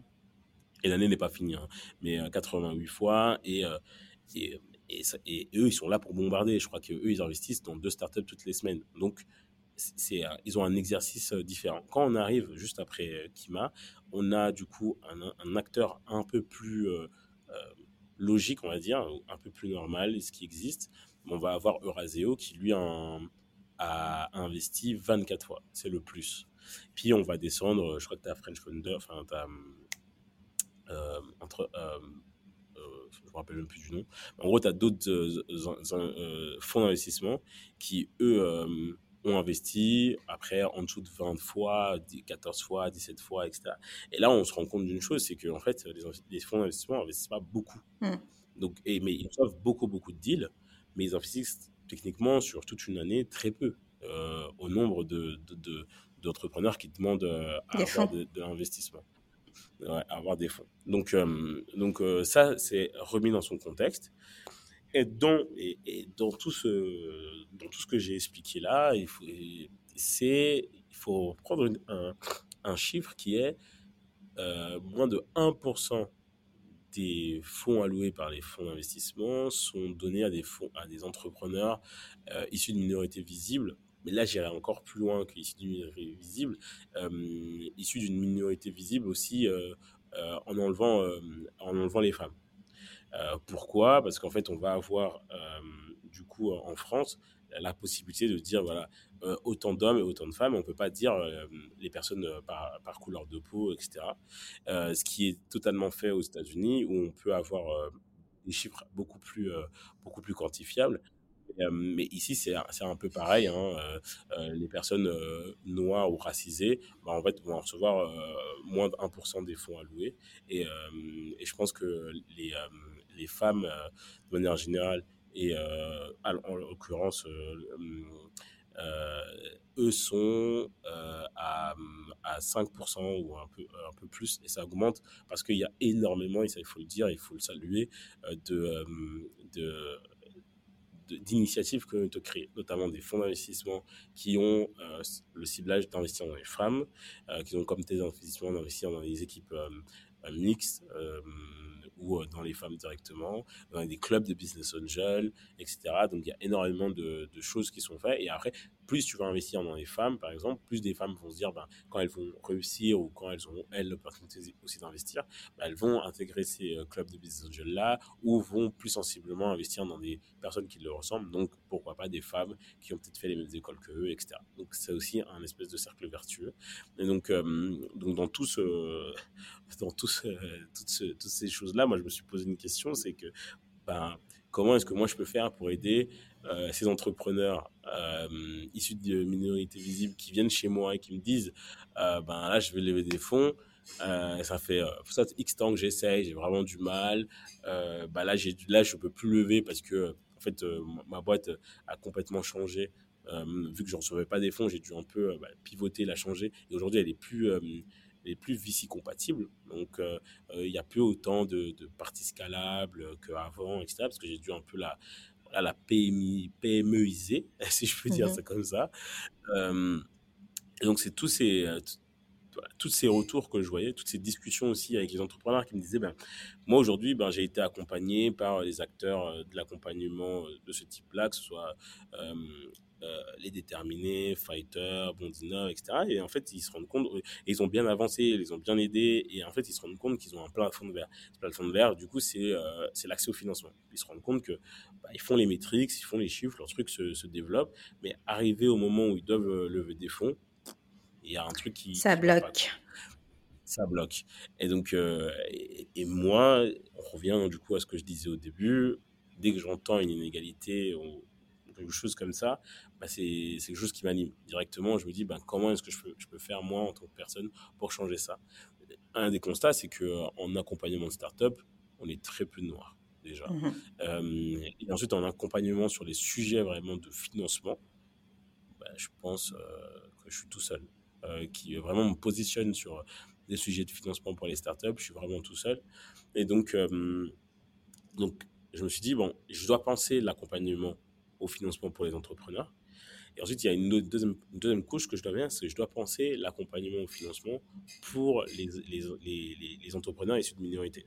Comment est-ce que je fais en sorte que eux aussi trouvent leur place? Parce que le modèle que moi j'ai aujourd'hui, il fonctionne, mais il fonctionne pas pour tout le monde.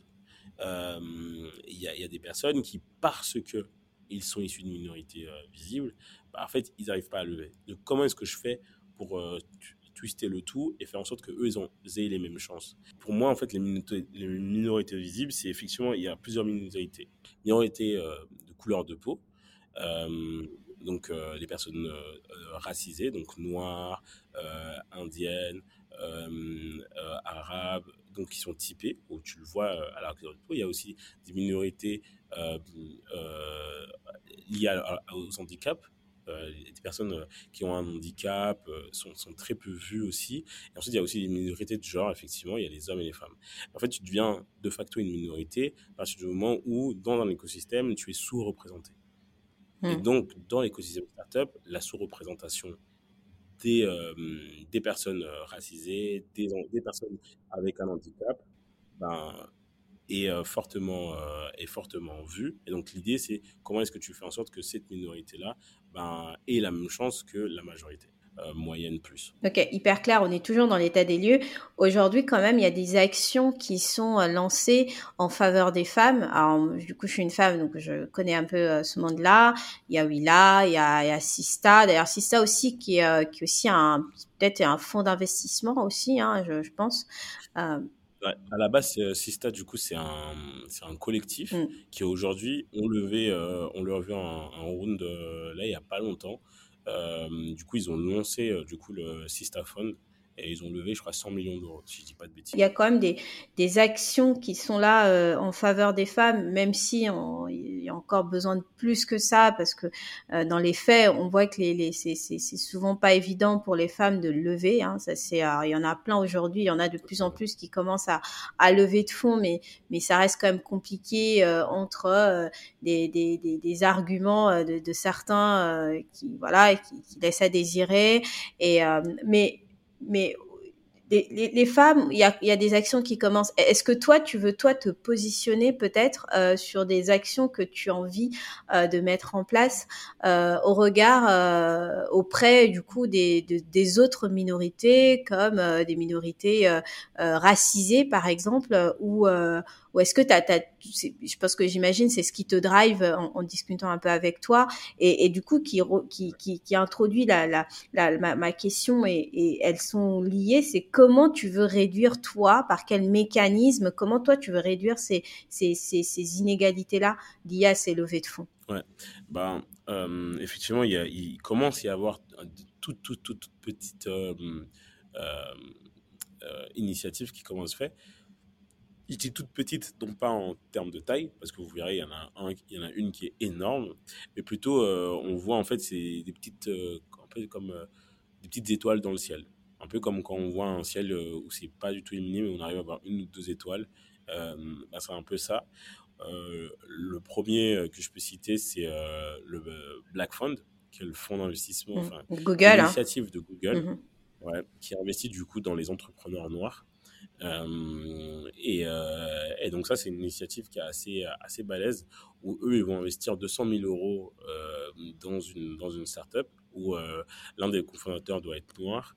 Et, euh, eux, ils vont, du coup, dans les 200 000, il y a 100 000 qui sont sur tout ce qui est des sujets de d'achat des, des, des, des produits Google. Donc, si tu veux avoir des, des, des, serveurs Google, etc. Enfin, vraiment, tout, toutes tout ce que propose Google. Tu as on va dire un chèque de 100 000 euros, 100, euros.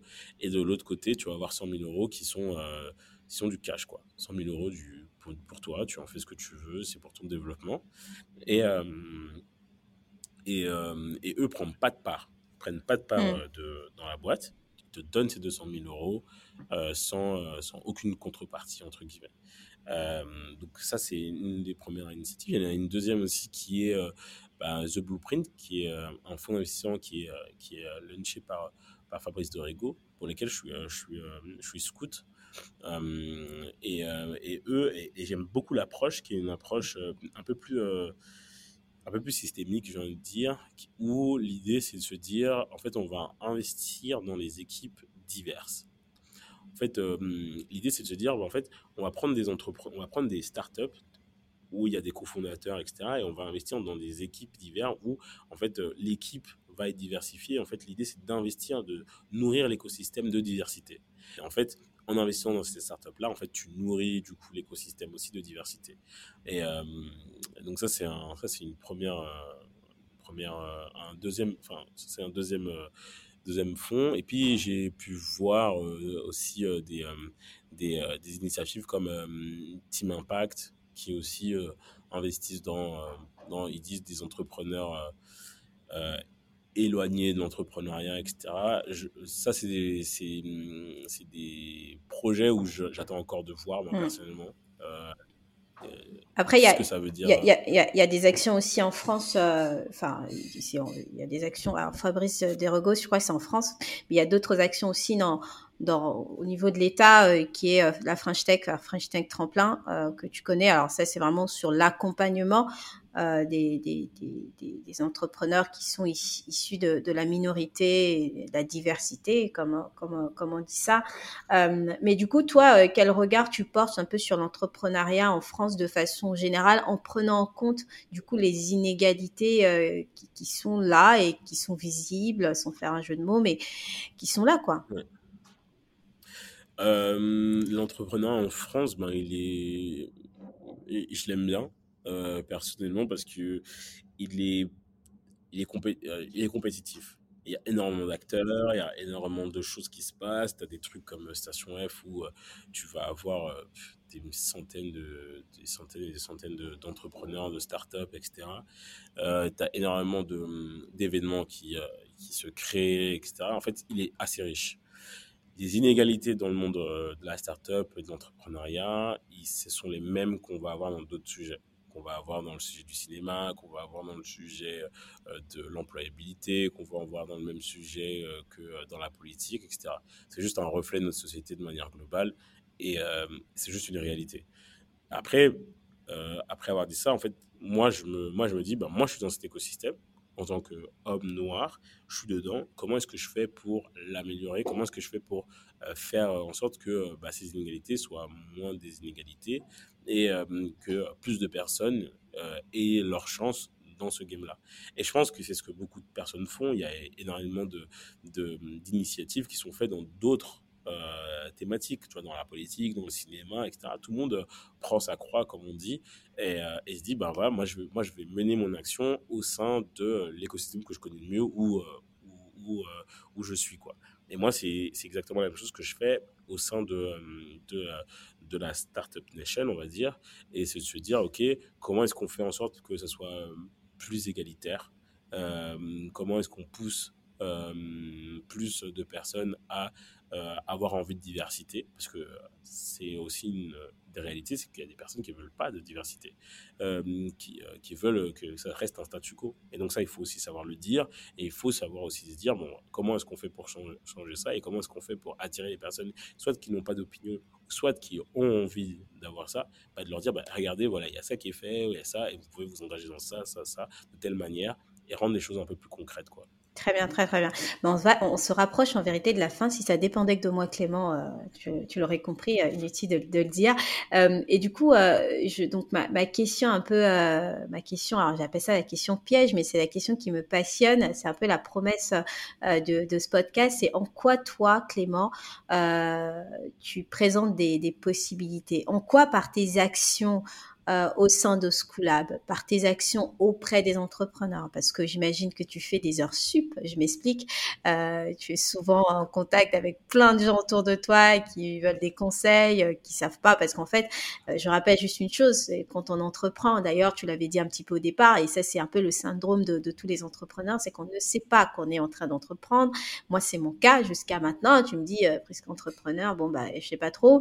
Mais, euh, mais du coup, la question, c'est, voilà, avec tout ce que tu, fais au quotidien, en quoi tu présentes des possibilités, Clément?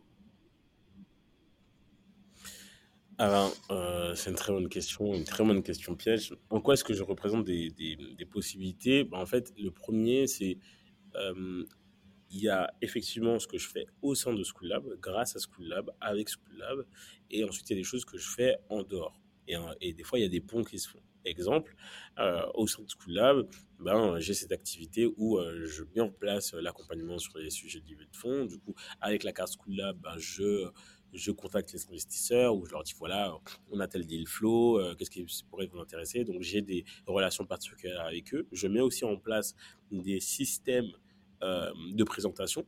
Un exemple tout bête, moi, aux investisseurs, je leur envoie jamais le premier message quand je fais une mise en relation. Je leur dis jamais, voici tel entrepreneur qui fait cette telle startup, euh, etc. Non, moi, je fais un peu à l'anglo-saxonne, c'est que je leur dis, j'ai une startup qui fait ça, tagline, voici où elle en est, voici ses métriques, elle souhaite, lever autant pour autant. Est-ce que ça t'intéresse Oui, non. Là, en fait, il y a aucun, il a pas de possibilité pour l'investisseur d'avoir des billets cognitifs il a des, que des choses factuelles. Donc, il a la thématique de la boîte. Est-ce que ça rentre dans ma thèse d'investissement? Si moi j'ai fait mon taf, techniquement, oui. Il a les métriques euh, que la boîte a euh, dans, dans, le secteur dans lequel elle est. Est-ce qu'elles est qu'elles sont intéressantes ou non? Et ensuite, voici euh, ce qu'elle demande à, le, à lever pour autant c'est purement commercial. Est-ce que ça t'intéresse? Oui, non. À partir du moment où la, le, investisseur dit oui, ça m'intéresse, c'est qu'en fait, il a, il a donné un avis sur quelque chose de très factuel et, euh, et la rencontre avec l'entrepreneur, techniquement, doit, doit rester comme ça. Donc, ça, c'est des choses que j'ai fait au sein de, School Lab et en fait, qui vont avoir une répercussion aussi dans mon activité euh, hors de School Lab. Du coup, hors de School Lab, ce que je fais, c'est que, un, je suis ouvert c'est que fait, euh, je permets à tous les entrepreneurs de venir vers moi de venir euh, me poser des questions. Euh, je sais que j'ai d'autres entrepreneurs qui me disent, qui me connaissent qui disent Ah, je, je, il y a un gars que, que, je vais te mettre en relation, qui a des questions, etc., sur sa levée de fonds et, et autres. Donc, ça, c'est des choses que je fais. Je suis aussi en, en lien avec d'autres organismes qui accompagnent beaucoup plus que moi les entrepreneurs ici de minorité euh, et qu'elle en fait euh, ça m'arrive d'intervenir d'être là etc et donc ça c'est ce que je ce que je vais faire au quotidien. La première chose que je vais faire c'est expliquer aux entrepreneurs c'est quoi être VC compatible parce qu'en fait tous les entrepreneurs ne savent pas et ça euh, que tu sois issu d'une minorité ou pas c'est la même chose pour tout le monde. Beaucoup de personnes ne savent pas c'est quoi être VC compatible et à partir du moment où tu sais c'est quoi être VC compatible tu sais ce qu'attend un investisseur ça crée déjà ça, ça, t'illumine déjà sur plein de choses, se dire des fois, ah bah en fait, c'est pas parce que euh, je suis noir ou quoi, c'est juste que en fait ma boîte ne rentre pas dans, le business d'un fonds d'investissement. Donc ça, c'est un, un, premier écrémage. Le deuxième écrémage, c'est de leur dire, voici ce qu'il te faut pour aller chercher ce premier round, ce second round, ce troisième round. Et du coup, là, les entrepreneurs, ils savent qu'est-ce qu'ils doivent atteindre. C'est un peu comme mon père quand il me disait, euh, tu dois avoir des bonnes notes, tu dois avoir des bonnes notes, tu dois avoir des bonnes notes. Et après, il y a un deuxième discours quand tu fais partie d'une minorité, et c'est ce que mon père me disait aussi, c'est là où un blanc a 70, toi tu dois avoir 80-90. Et là, c'est exactement la même chose que je leur dis. Je leur dis là où, euh, en termes de maîtrise sur un SaaS euh, B2B, vous devez avoir X de ARR, bah, vous, il faudra que vous tapez du Y en ARR. Voilà, c'est juste ça. Et alors, du coup, les gens savent dans quelle catégorie ils doivent, ils doivent boxer, comment est-ce qu'ils doivent le faire, etc. Ensuite, il y a un troisième palier où est-ce que j'explique aux gens voilà comment est-ce qu'on est qu prépare une levée de fonds et voilà comment se passe une levée de fonds. Ça, c'est super important. C'est que beaucoup d'entrepreneurs, et ça, peu importe euh, d'où ils viennent, commencent leur levée de fonds quand ils en ont besoin. Une levée de fonds, ça se commence, mais au moment, quasiment même au moment où tu lances ta boîte.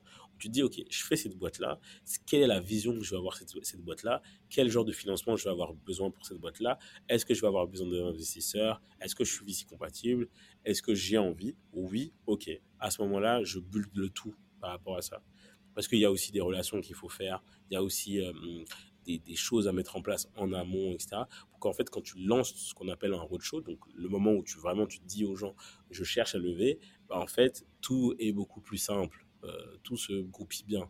Et en fait, c'est tout, tout est une question de préparation. Tu peux pas aller à un match si tu n'es pas entraîné. Et en fait, la, la levée de fonds, c'est exactement la même chose. Donc, c'est vraiment ces trois actions que moi, je vais, je vais mettre en place en les adaptant à chaque fois pour, euh, pour la start-up et la personne. La yes, trop trop bien. Et c'est quoi VC compatible en fait? C'est quoi être VC compatible, Clément? Euh, Être VC compatible, c'est euh, c'est la capacité qu'une boîte va avoir d'être euh, fait pour, euh, pour un investisseur. En fait, il faut comprendre une chose, c'est qu'un investisseur, quand il investit dans une, dans une startup, il investit comme euh, une personne va investir dans l'immobilier, va se dire, ben, écoute, je vais acheter dans cette maison, etc.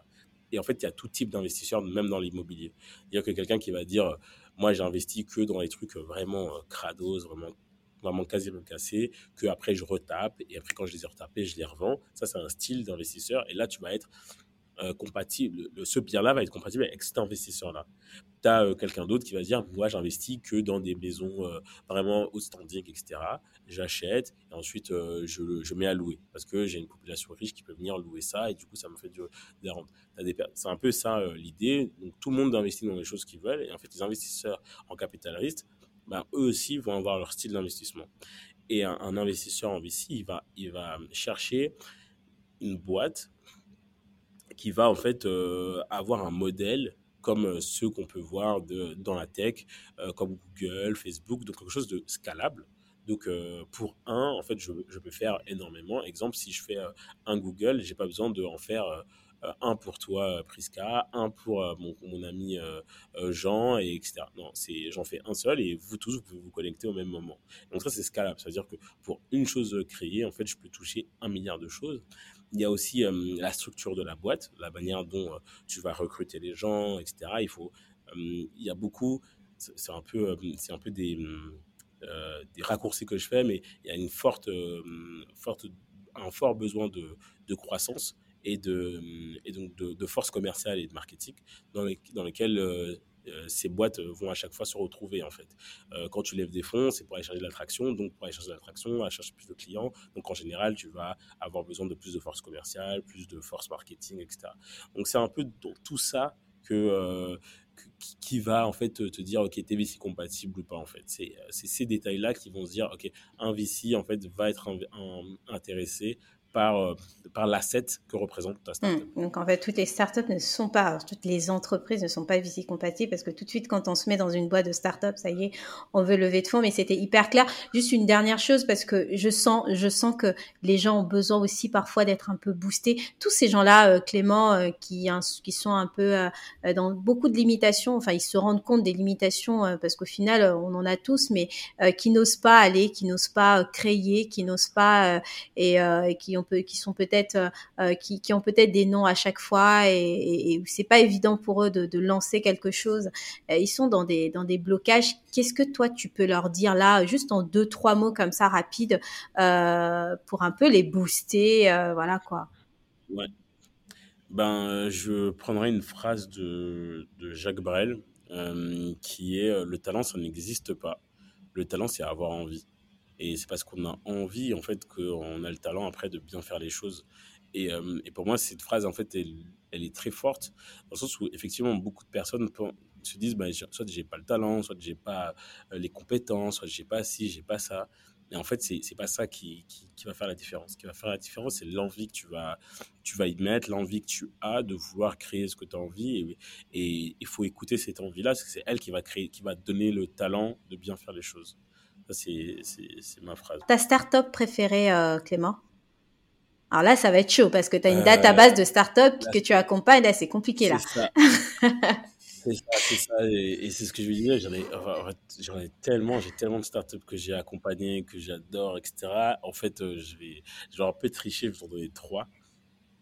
Et je vais t'en donner trois pour des raisons différentes. J'ai la première, c'est euh, c'est ASAP Work euh, qui est un, un, une start-up euh, d'intérim euh, d'intérim en BTP.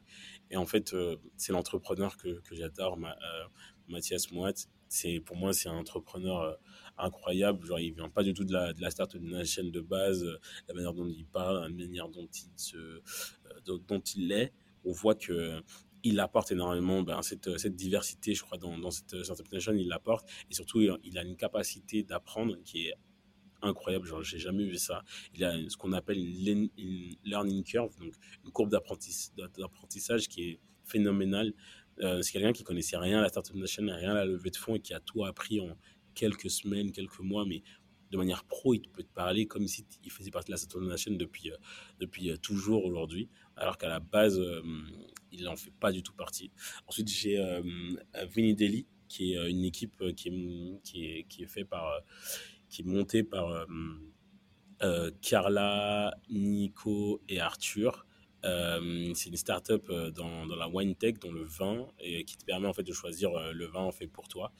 Et, eux, en fait, pourquoi je, je les sélectionne, c'est parce qu'en fait, c'est des, ils sont, ils ont une capacité en fait à, c'est une équipe incroyable c'est une équipe de ouf. Ils ont une capacité en fait à, te, à fédérer les gens autour de leur projet. Quand on les voit à trois, quand on voit leur motivation, c'est incroyable. Et euh, une fois, euh, il, m'expliquait, Nicolas, qu'il avait demandé à un de ses investisseurs pourquoi est-ce qu'il avait investi dans la boîte. Et le gars lui a dit, bah, c'est l'équipe. Et c'est tellement vrai, genre, c'est incroyablement vrai. Je, je pourrais jamais. Euh, c'est enfin, quand on veut se dire, c'est quoi une équipe de manière visuelle qui marche bien, eux, c'est vraiment le, cas de ouf. Et ensuite, euh, j'ai deux, euh, deux, femmes extraordinaires, c'est Katia et Noëlla de Fresh Africa. Elles, euh, elles sont juste incroyables. J'invite n'importe qui à, à, les choper et discuter. C'est des femmes qui sont ultra ultra demandées, ultra busy, etc. Et si vous avez vraiment la chance de discuter avec elles, vous allez le sentir ou à, ou à les écouter dans un, dans un podcast ou quoi. C'est elles ont une vision et une ardeur euh, fantastique. Et c'est ce genre d'entrepreneur que je veux plus voir euh, dans, cet écosystème. Ton fonds préféré? Alors ça, c'est... Euh, il n'y en, a pas, il y en a pas 10 000. Mon fonds d'investissement préféré, je dirais The Blueprint, parce que ce, que Francis, ce que Fabrice Federico fait, c'est, c'est courageux. Mm. Mais après, je dirais aussi Partech, pour une raison qui est que ils sont en Afrique. Euh, ils ont investi dans des late donc dans les, startups bien avancées. Mais euh, moi, je me rappelle au tout début, quand ils ont annoncé qu'ils allaient en Afrique, je me rappelle qu'il y avait des gens qui disaient bah, ne vont pas y rester longtemps. Et ils y sont encore, je crois, ça fait plusieurs années, je crois 5 ans, un truc ça. Ça fait quand même bien longtemps qu'ils y sont. Et, euh, et, ils investissent et ils sont là. Et c'est super important d'avoir des acteurs de, du capital risque en, Afrique parce qu'ils investissent dans les startups africaines dans l'économie africaine. Et, ouais, et, je rappelle qu'il y a des très très belles startups. Euh, j'en ai j'en ai rencontré à, Vivatech. Euh, c'est, en plus c'est très tech, il y a beaucoup de fintech. C'est c'est super. Euh, c'est, c'est vraiment c'est vraiment génial.